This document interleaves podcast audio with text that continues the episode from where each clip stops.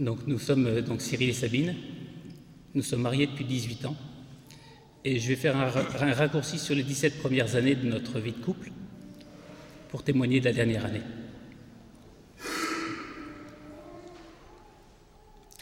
Donc, après deux ans de mariage, nous avons notre première fille, Aude. Et puis après, nous avons dix ans d'infécondité, en fait non, de désert de fécondité. Les cinq premières années, on ne comprend pas trop ce qui nous arrive. Et les cinq années suivantes, c'est un combat contre l'administration pour pouvoir adopter. Et nous adoptons donc trois enfants, Jean-Baptiste, Victoire et Mayol. Et puis ensuite viennent tout naturellement Guillaume et Géraud. Et puis ensuite arrive la dernière année.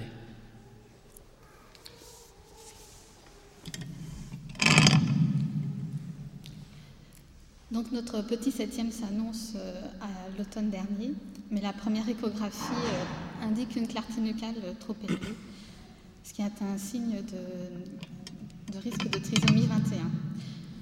Le gynéco nous envoie dans un centre plus grand voir une échographiste de référence qui fait les mêmes mesures. À cause de mon âge, nous avons, enfin, le bébé a un risque de 1 sur 95 de trisomie ou de malformation cardiaque. Nous disons à l'équipe médicale que pour nous, il n'est pas question d'interrompre la vie que nous avons appelée et que nous étions conscients des risques lorsque nous avons appelé cet enfant à la vie mais il nous propose fortement la myosynthèse. Donc là, dans notre couple, nous avons une divergence de point de vue. En fait, je ne souhaitais pas la myosynthèse. Cette myosynthèse, en fait, nous aura apporté uniquement le, savoir comment est l'enfant, mais ne nous permettait pas, en fait, de voir euh, qu'est-ce qu'il est devenir du bébé, est-ce qu'on pourrait avoir une thérapie au niveau du bébé avant? Donc, tout,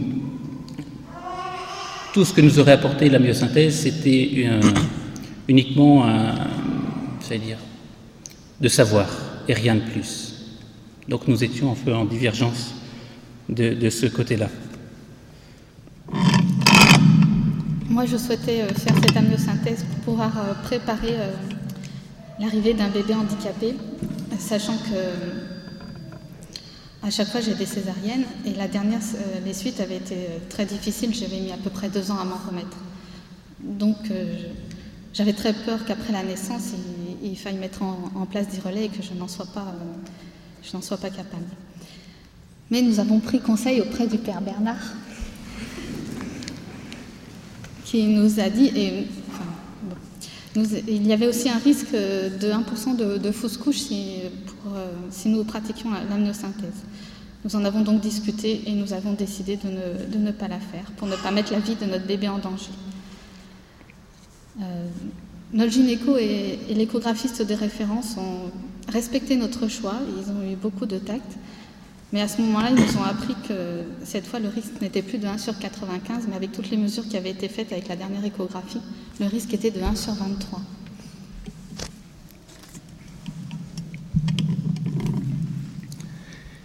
Et, et là commence en fait le résultat de notre choix. Nous passons Noël en famille.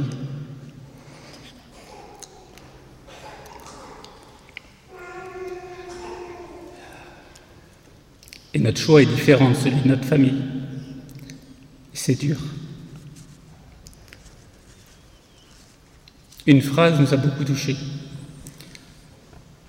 Vous avez déjà six enfants, mais ce septième, pourquoi prendre le risque d'avoir un enfant handicapé? Quand ce sont des proches, c'est très dur. Et il faut la prière de tous pour arriver à passer outre ça. La même chose au boulot. Des choix qui sont incompréhensibles vis-à-vis des gens qui nous côtoient. Des gens pourtant qui avaient compris notre choix de vie et des regards qui ne montrent qu'ils ne comprennent pas ce choix. Donc ceci a été une épreuve pendant toute cette partie, juste après Noël.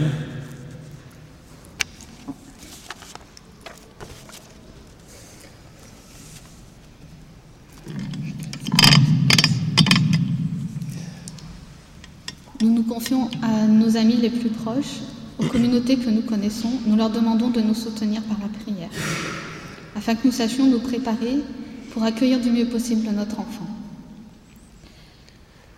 Ensuite, euh, la, grossesse se poursuit et euh, au deuxième trimestre est pratiquée une échographie cardiaque et une échographie euh, morphologique. Et là, rien n'est décelé, il, n'y a aucun, aucun signe. Donc le risque diminue, mais est toujours présent. Donc les médecins nous, disent bien que le risque est toujours là. Nous nous renseignons auprès d'amis qui sont parents d'enfants handicapés et nous sommes touchés par l'amour de ces parents pour leurs enfants, pour leurs enfants. Mais nous sommes toujours très inquiets. Et la question qui vient dans notre famille, c'est est-ce que nous serons à la hauteur de l'amour apporté à un tel enfant. Quand on voit effectivement la force et la simplicité de ces familles qui ont des enfants à handicap, on se dit mais nous, qu'est-ce qu'on est? En fait, on se pose vraiment la question, puisque nos six enfants actuels, euh, on n'a jamais eu de soucis. Et là, la question se pose de dire, est-ce que nous, notre choix, nous pourrons l'assumer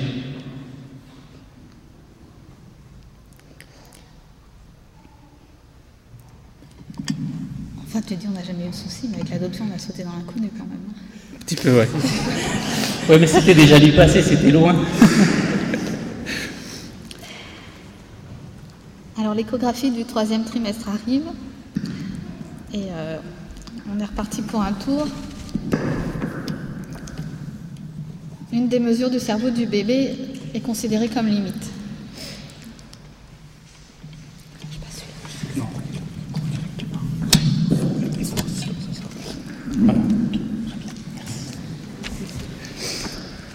Donc l'échographiste de référent nous accueille très très très très très très bien. Elle nous dit on ne vous aura vraiment pas laissé tranquille avec votre grossesse. Et c'est vrai qu'on sent chez elle, au moment de cette, échographie,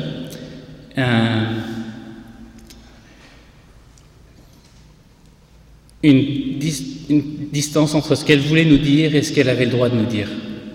En fait, sans être explicite, elle voulait être rassurante, parce qu'elle sent bien que les mesures qui ont été mesurées euh, sur la partie du cerveau n'en sont pas significatives, mais on sent très bien qu'elle n'a pas le droit de nous le dire et qu'elle doit nous laisser le choix dans ce que nous voulons faire.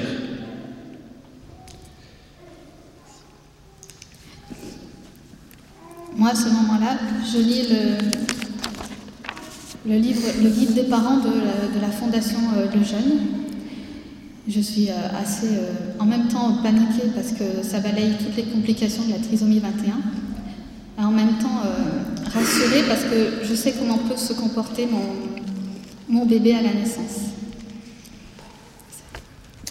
Et puis la date de la césarienne arrive. Et là, on est vraiment très angoissé. En fait, la question est simple, c'est est-ce que nous allons être de bons parents? Est-ce que nous allons pouvoir réagir à une souffrance que pourrait avoir notre enfant? Et avec toutes ces inquiétudes et toutes ces questions, Sabine part au bloc opératoire. Et là, comme toujours pour nos, enfants, je fais les 100 pas et l'angoisse commence, comme l'attente d'un enfant naturel. Au bloc opératoire, moi je suis euh, très angoissée d'une part par euh, ben, le geste technique, toutes les complications qu'il peut y avoir, et l'arrivée de cet enfant qui est plein de mystères. En plus, euh, personne ne me parle, le bloc. Ils sont très professionnels, ils sont très bons, mais ils ne me parlent pas. Et euh, euh, ben, bébé naît, il pleure très fort. Vous imaginez, on me détache pour que je puisse le toucher, l'embrasser. Et à ce moment-là, c'est une énorme vague d'amour qui me, qui me submerge. Je revois encore, il est tout rouge, tout fripé, je sais que je l'aime, je sais que je l'aimerais. Euh, je ne sais pas comment il va, mais il est là et, et je l'aime. Et je remercie le Seigneur de, de savoir que je vais l'aimer très fort. Et puis bébé monte en haut, au niveau, et je le vois arriver dans sa couveuse. Et tout naturellement, toutes les questions préliminaires ont toutes disparu. Et c'est le plus beau des bébés. Et en fait, le lendemain, en fait, on saura s'il y avait euh, complications ou non, et on apprendra avec joie que bébé va bien, qu'il est sans handicap. Et nous avons appris que, quel que soit l'état dont serait notre bébé, on l'aurait vraiment aimé.